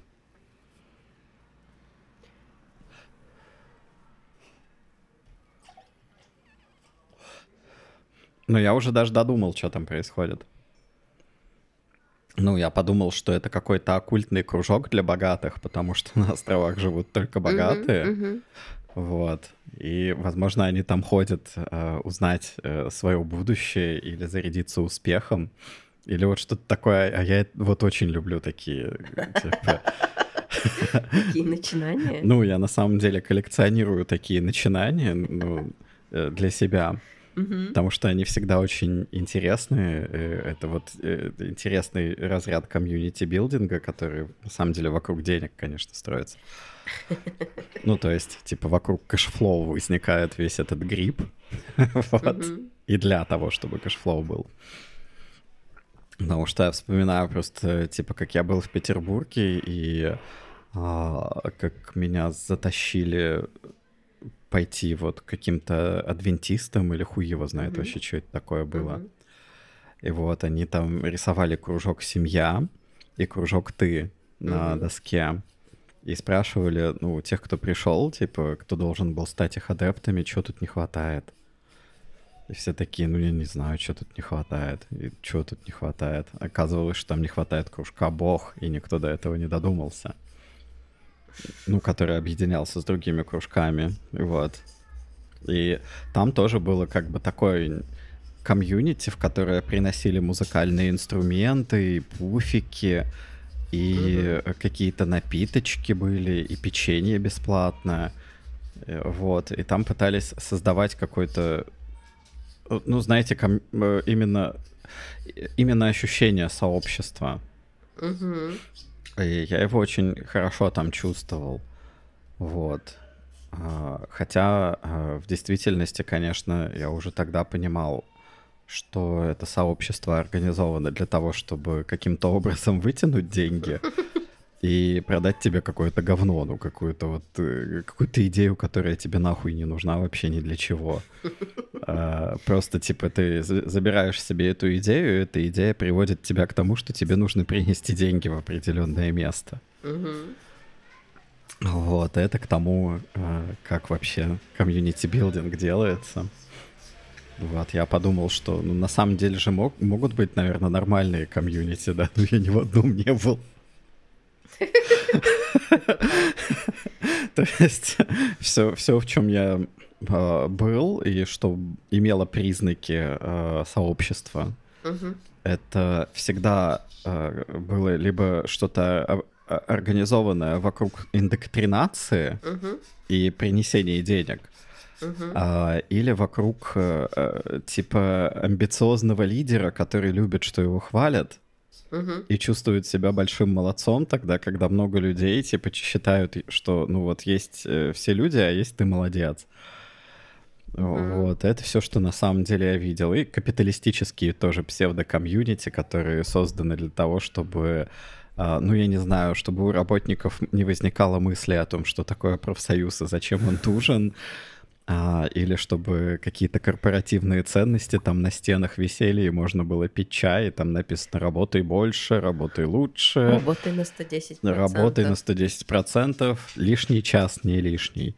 Ну, обычные корпоративные. А, еще уважайте друг друга, и mm. будьте хорошими людьми. Follow your dreams. Ну, да. то есть, да, типа, обычно же это работает приблизительно как? Это, это работает как, э, блядь, вот недавно как раз не буду рассказывать, как меня туда занесло, но меня занесло в канал Мизулиной младшей. Вот. А, вы помните рассказ Жопа Хэнка? Там, где как бы есть список заповедей, и часть из них вот просто нормальный common sense и что-то полезное, а часть из них, ну, как бы последнее, что должен целовать жопу Хэнка каждый день. И этот список нельзя подвергать сомнению из-за того, что в нем же хорошие вещи перечислены, значит, и эта вещь хорошая. Вот, и пока я листал канал вот Мизулиной, как какой-то деятельницы, как у, ну, типа, mm-hmm. активистки, наверное, mm-hmm. все-таки, mm-hmm. Uh, я понял, что она делает свой community building примерно вот по методу жопы Хэнка. Mm-hmm. То есть она протас... ну, она рассказывает какое-то консервативное, омерзительное говно, например, о том, каким образом нужно, uh, не знаю, затыкать ЛГБТ-пропаганду. Mm-hmm. Вот, но при этом, например, вот типа сейчас она будет рассматривать, как какой-то школьник пожаловался на то, что его булили в школе, uh-huh. и она тоже поможет с этим. Uh-huh. Вот, и получается, что, а, ну, как бы, поли- как политик этот человек а, якобы делает добрые дела, но при этом в этих добрых делах, ну, как бы они перемежаются на 80% mm-hmm. каким-то фашизмом, которым она занята и который она продает, а на 20% чем-то показным, что, типа, вот я молодец, я там кому-то помогаю. А, э, вот еще один пример э, говнокомьюнити. Это говнокомьюнити называется Лига безопасного интернета. Ну, это э, у этого есть термин эм, astroturfing. Знаете такое? Mm-mm. М-м. А, ну, так как низовые инициативы называются grassroots, astroturfing, turfing, а, это, а, это искусственная трава. То есть это искусственно созданная сказать, низовое движение. Ну, которые вот. при, признаки ну, имеет. Но да, нет. признаки вот э, такого маленького, да, сосредоточенного на ну, нуждах маленького комьюнити, а, но это не по-настоящему. Это, это всегда астросерфинг используют э, в политике очень много, оно создает видимость а, такого включенности, да, в проблемы настоящих людей, а, ну, в такие прям вот в так, такие демократические, как бы, инструменты, да, изменения, когда ты прямо работаешь напрямую с сообществами, с людьми, которые которые из этого сообщества работают с этим сообществом. Ну, то есть горизонтальность, да, угу. вот это как бы должно как-то коммуницировать миру. Ну да, э, с одной стороны, это правда называется э, активизмом, но надо понимать, что это активизм э, как он, у нас есть хорошая а, бутафорский, вот бутафорский активизм. Да, ну, ну да, вот это вот действительно а, выглядит бутафорским активизмом. Но, тем не менее, там а, дела по жалобам, они заводятся, люди ставят лайки на заведенных по жалобам делам, и что-то происходит как будто бы, но в действительности не происходит приблизительно ничего, кроме того, что а, бизнес младшей Мизулиной, как и старшей Мизулиной, это взять вот типа эту жидкую вонючую эссенцию фашизма mm-hmm. И э, сдавить ее, и чтобы из нее полились деньги. Mm-hmm. И по сути э, это получается делать очень хорошо. То есть, ну вот как бы казалось бы, какое-то говно, которое все ненавидят, да, типа все ненавидят фашизм. Нас в детстве... Нет, не нам, все. Нам, нам, нам в детстве рассказывали, мне в детстве рассказывали, что вот как бы хуже фашизма только пидор, я не знаю, вот, вот, вот так вот. Не, на самом деле это я преувеличил просто. А на самом деле рассказывали, да, что хуже фашизма ничего не может быть вообще. Вот как бы все, что, самые плохие вещи, которые есть в этом мире, это фашизм и война. А, вот. Да, у меня было похожее детство. А, и здесь как бы оказывается, что все, все это время, ну, люди, которые сейчас э, очень обеспечены в России и очень хорошо себя чувствуют финансово, mm вот, они, по сути, занимались тем, что, ну, вот они брали этот всем ненавистный фашизм и, и просто превращали его в продукт и продавали его, и он отлично продается. Вот типа, и покупается теми людьми, которые говорят, что хуже фашизма ничего быть не может, типа, налей еще. Угу. Вот, это выглядит, ну, вот как действительно какая-то очень трагичная ситуация. Делали из него мясной класс, да? Да, как, как очень трагичная ситуация с человеком, который, э, ну, не знаю, очень страдает от своего употребления алкоголя, угу. но каждый раз оправдывает, что вот, типа, вот это хотя бы за дедушку-то я выпью. Угу. Вот, э, такая история со мной произошла. Я познакомился с Лигой безопасного интернета, и а, ее, кстати, создал тоже какой-то отвратительный фашистский богатей, а, который все время называл себя православным предпринимателем. Вот, э, и он похож на какого-то, вот, знаете, киношного извращенца. Э, ну, по виду. Вот он очень православный, и это его проект, он как бы туда денег своих скинул. Ну, понятное дело, он занимался эксплуатацией людей, чтобы этим заняться тоже. Это его фонд. А, для того, чтобы налоги не платить. Угу. Вот. Это, вот, вот, вот так вот оно работает. То есть есть предприниматель, у него есть фонд, это все очень благотворительно. А в фонд отправляется одна сумма, тратится другая, третья э, пропадает куда-то.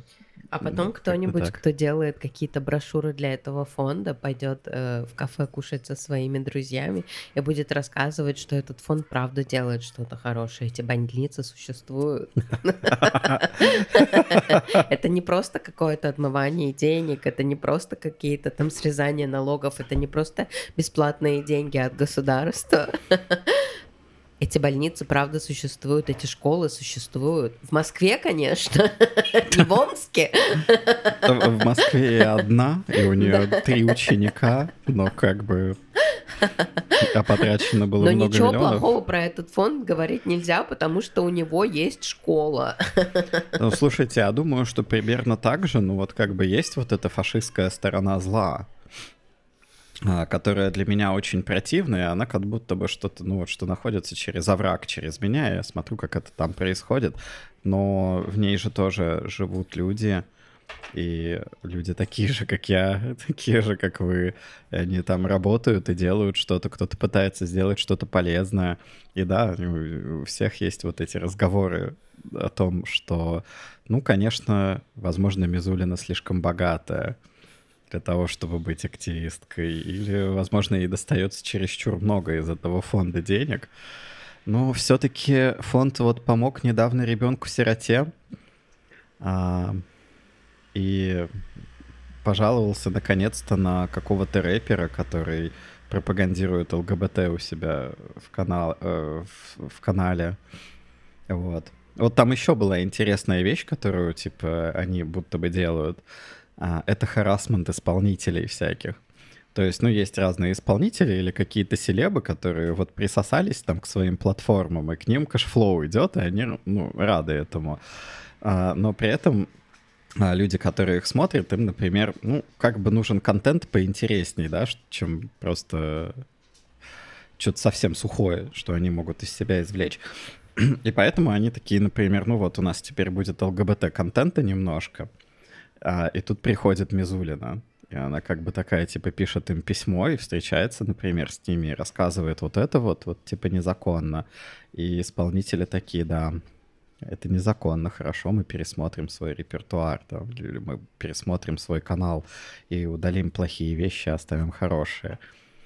То есть это еще такая, типа, немного показушно цензурируемая, показушная цензура, а, которая находится в том месте, где настоящей цензуры, в принципе, ну, типа, оно и является. Вот. И очень похоже, знаете, на эти бесконечные какие-то потоки видео, где в мусарне какой-нибудь человек извиняется за что-то. Э, по-моему, mm-hmm. ну, та же самая вообще, тот же самый механизм, что, типа, кто-то приходит за что-то извиняется, только бы сохранить там свою баблишко какое-то, которое приходит за творчество. вот. Э, вот история, с чем я недавно познакомился. Как вам? Mm-hmm. Вот. Ну, для меня это было довольно образовательно, потому что ну, настолько быстро и настолько хорошо понять какой-то фашистский фонд мне было... Мне раньше не давалось это.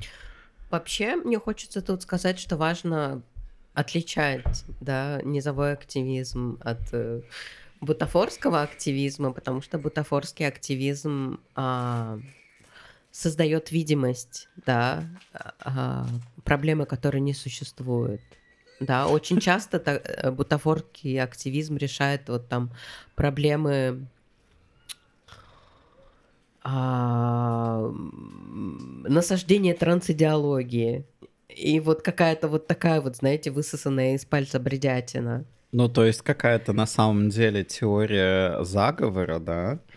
которой придается официальный оттенок, что типа, ну вот теперь это теория заговора, это то, во что наш Путин верит. Mm-hmm. И поэтому мы теперь будем следовать э, по, по положению этой теории заговора про то, как, э, я не знаю, все транслюди договорились с рептилоидами для того, чтобы разрушить э, Россию, ну, возможно, настанет э, более светлый день, когда в России будет больше демократии. Это будет значить только, что будет намного больше бутафорского активизма, а, спасений всяких, а, защит. А, при этом мне хочется сказать, что бутафорский активизм не очень далеко уходит от а, так называемого настоящего низового оптимизма. Я не уверена, можно ли считать низовым активизмом, знаете, организации. То есть даже не знаю, почему я сказала не уверена. Я уверена, что нельзя считать низовым активизмом организации уровня ЛГБТ-сеть, выход. Нет, я думаю, что нельзя, потому что это корпоративный активизм, и, скорее всего, из-за того, каким образом формируется его фонд, потому что это не собирание денег, типа просто с людей, ну и собирание денег с просто людей тоже. Да, очень важно а на самом деле понимать, откуда, откуда берутся деньги. И даже если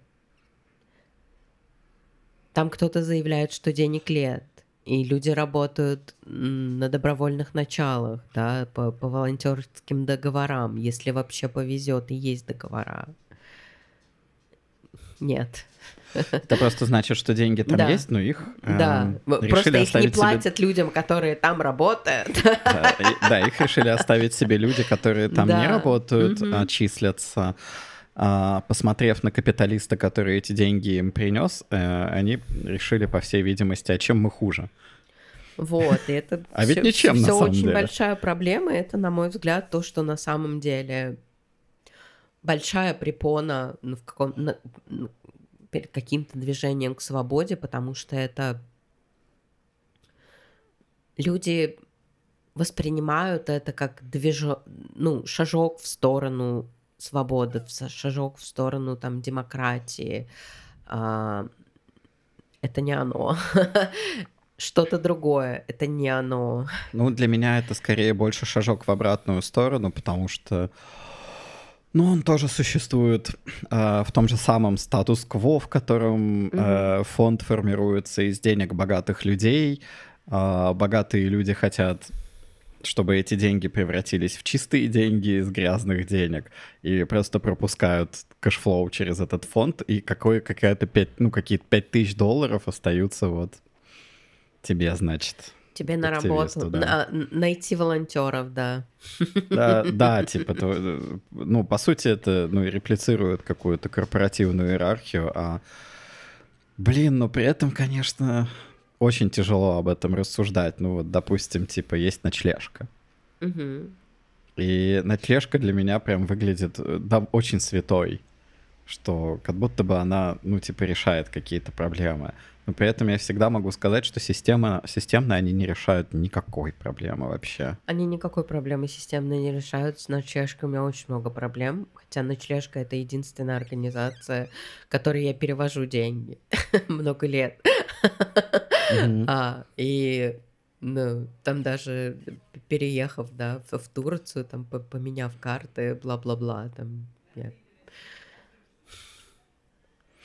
перевела, перевела на другие карты, там нашла, как подключить э, там их э, личный кабинет. В общем, много возни это потребовало, но при этом, да, к ночлежке у меня есть очень много претензий. Там, когда я э, ходила в, в, в школу прав человека имени Сахарова, занималась в ней, то там э, поз позвали а, не помню кого и не помню, чем она, честно говоря, занималась в ночлежке. А... Важный человек, работающий в ночлежке, которого зовут рассказывать про ночлежку. Ага. И она совершенно, да, с горящими глазами, без, как, без каких-либо зазрений совести, да, рассказывала о том, как, ну, типа, не надо давать деньги бездомным людям. Это худшее, что можно сделать. Деньги надо давать организациям, которые что-то делают для бездомных людей, а самые бездомные люди, они же не знают, как ими распорядиться. Если вы хотите дать деньги, вы купите продукты, вы повесите продукты туда, где находятся бездомные люди.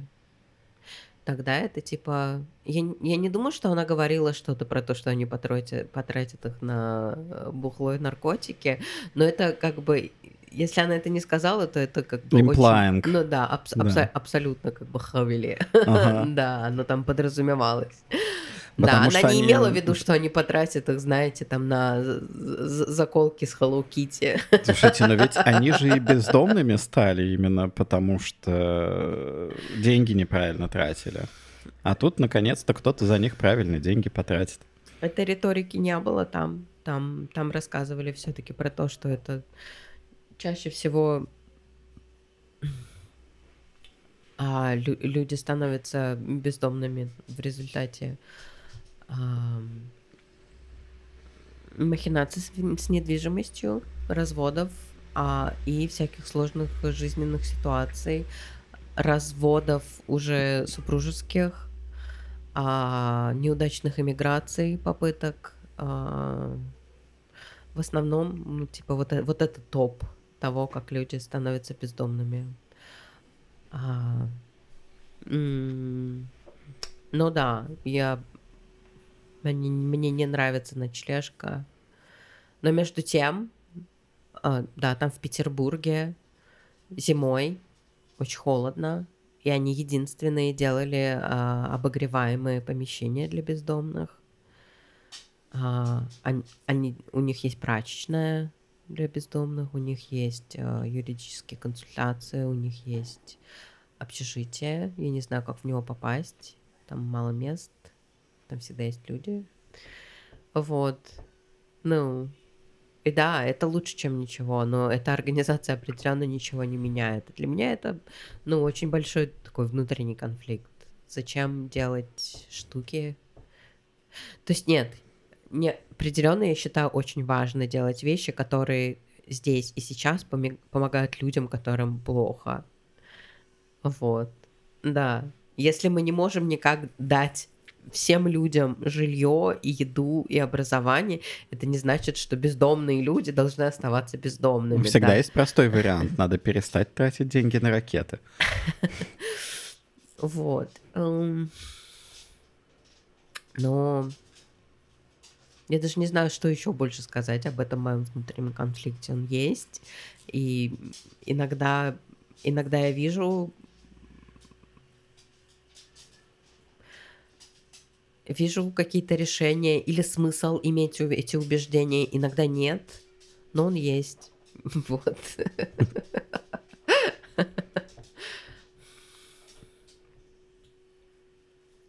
Наверное, наверное, мне хочется сказать, что мы много говорим вообще, да, про, про всякие, э, да, там, про некоммерческий индустриальный комплекс, да, про благотворительные организации, вот про все это, да, теперь про бутафорский активизм, вот. Э, мне хочется сказать, что всегда, наверное, всегда для меня очевидное решение то, что да, есть организации, которые ничего не решают, но мне важно, чтобы они себя не выдавали за организации, как, которые что-то решают и куда-то нас двигают. Они никуда нас не двигают. Это абсолютно паллиативная помощь. Они ничего не решают.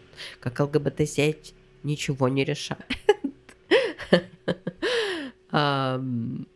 И, и знаете даже, да, вот там наша организация «Это действие», которая писала ну, они делали большую работу, да, там они готовили врачей, они писали гайды, а, и я не знаю, что они делают сейчас, но они точно не закончат свою деятельность, скорее всего, уйдут в, в подполье, будут делать другие важные вещи, а, но поменяли ли они что-то?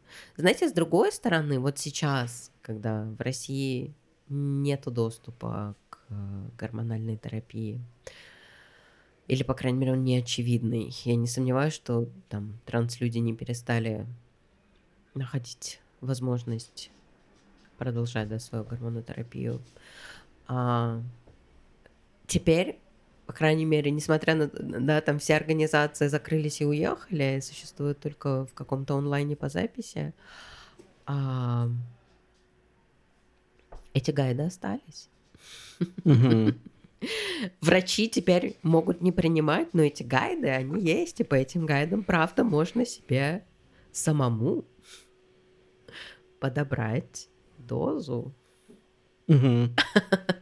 Так что что-то осталось на самом деле, какой-то сухой остаток вот этого всего труда. Ну и не говоря о том, что определенно организация в каком-то виде будет существовать, продолжит помогать, надеюсь, в более радикальном виде, чем просто обучение врачей, потому что, конечно, в этом нет ничего радикального. Врачи как бы были ужасные. И я думаю, в целом, в рамках системы, в которой мы находимся, врачи никогда не перестанут быть ужасными. У них есть вся власть и никакой ответственности. Ну и вся их мотивация не быть ужасными — это их э, высокие моральные ценности. Тогда как я очень ценю высокие моральные ценности, я считаю, что для людей, у которых есть власть, абсолютно недостаточно. Абсолютно недостаточно. Мне стало интересно, является ли высокой моральной ценностью то, что ты, например, абсолютно искренне веришь в то, что есть какой-то конгломерат ужаса, который хочет развалить твою страну.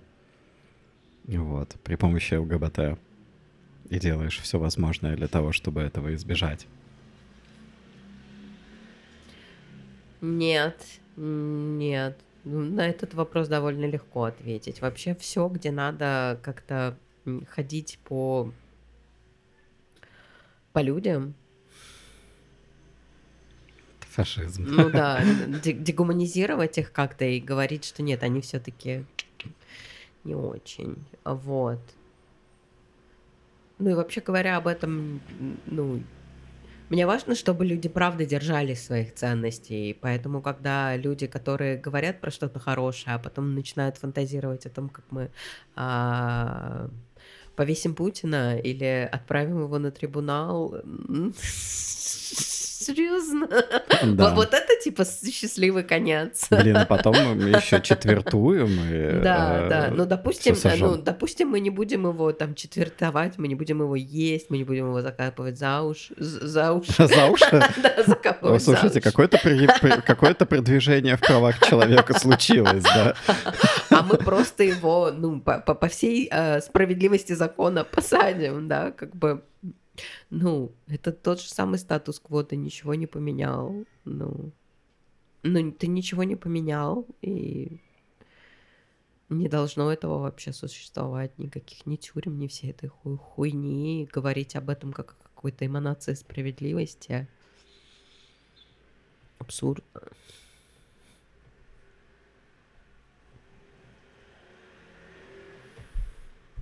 Ну что, кажется, все. Ну да. Ну ладно. Ну ладно. Тогда закончили. Ну закончили. Ну вот и все тогда. Ну и все, сука, Абсолютно нахуй. закончили вообще. Ну, может, еще какая-то мысль придет, нет?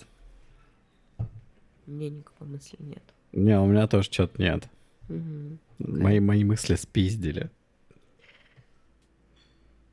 Окей. Я знаю, какую песню поставить. Окей, ну все. Покинула. Пока. На йог-йог, мой iPad ад, мой iPhone он, просто мой iPhone. Мой район — это мой фон. Мой район — это мой фон. Мой район — это мой фон. Мои друзья нихуя не князья. Моя улица — это просто пепельница. Мои университеты отучила к минеты. Мой город нездоров и не молод. Моя страна ебанулась сполна. Мой президент — обезумевший агент. Моя злость как кость, когда не так срослось. Мой плейлист всегда чист. Мои твиты закрыты. Мой IP хуй пойми. Мои девочки до встречи со мной целочки. Моя семья — это мои очень разные я. Моя страсть — это редкая масть. Мой отдых — это выдох и это вдох. Моя работа — это совсем не твоя забота. Мой IQ — это нахуй тю-тю. Мои риски вязнут в зубах, как и риски Моя мотивация — избежать кастрации. Моя надежда — это ты, без одежды. Мои кошмары — это в плохих париках шмары. Мои деньги немногим чище, чем у военги Мои правила — это только мои правила. Мои родители, походу, вырастили вредителя. Моя кенгурушка воняет, как зверушка. Моя бейса старее Кевина Спейси. Мой девиз по-любому заебись Мой маршрут пиздецово крут. Мои порошки — это только вершки Мои стволы ебать немалы, они как валы. Моя заточка — это минус твоя почка. Мою походку сформировала первая ходка. Мои слова времени — этого мокрые дрова. Мои мысли забродили и прокисли. Моя улыба — это неподъемная глыба. Мой смех шевелит на леших мех. Мои схемы — это не твои, блядь, мемы. Мои расклады — это не подвеска лады Мои разрулы красиво, как луна в Кабуле. Мои комбинации — это интеллектуальная нахуй доминация.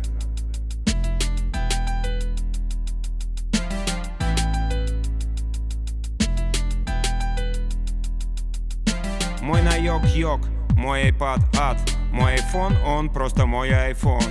Мой на йог-йог, мой iPad ад, мой iPhone, он просто мой iPhone.